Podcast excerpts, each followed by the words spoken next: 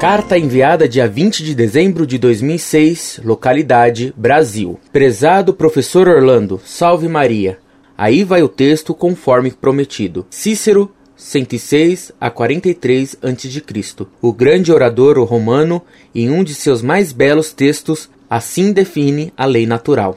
22. A verdadeira lei é a reta razão em harmonia com a natureza, difundida em todos os seres, imutável e sapiterna, que, ordenando, nos chama a cumprir o nosso dever e proibindo, nos aparta da injustiça, e não obstante, nem manda ou proíbe em vão aos bons, nem ordenando ou proibindo opera sobre os maus. Não é justo alterar esta lei, nem é lícito derrogá-la em parte, e nem abirrogá-la em seu todo. Não podemos ser dispensados de sua obediência, nem pelo Senado, nem pelo povo. Não necessitamos de um sexto aélio que nola explica ou nola interprete. E não haverá uma lei em Roma e outra em Atenas, nem uma hoje e outra amanhã. Ao invés, todos os povos em todos os tempos serão regidos por uma só lei, sapiterna e imutável. E haverá um só Deus, Senhor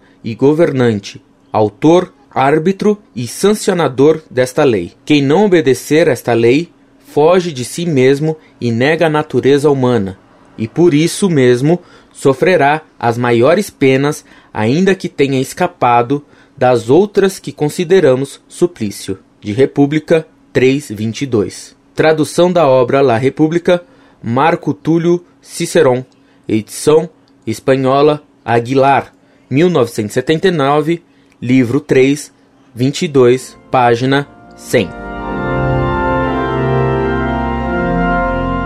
Muito prezado, salve Maria. Muito obrigado pelo esplêndido texto de Cícero. Como ele calha bem contra os relativistas de hoje, um autor pagão como Cícero tem uma compreensão mais correta da lei de Deus do que os relativistas modernos.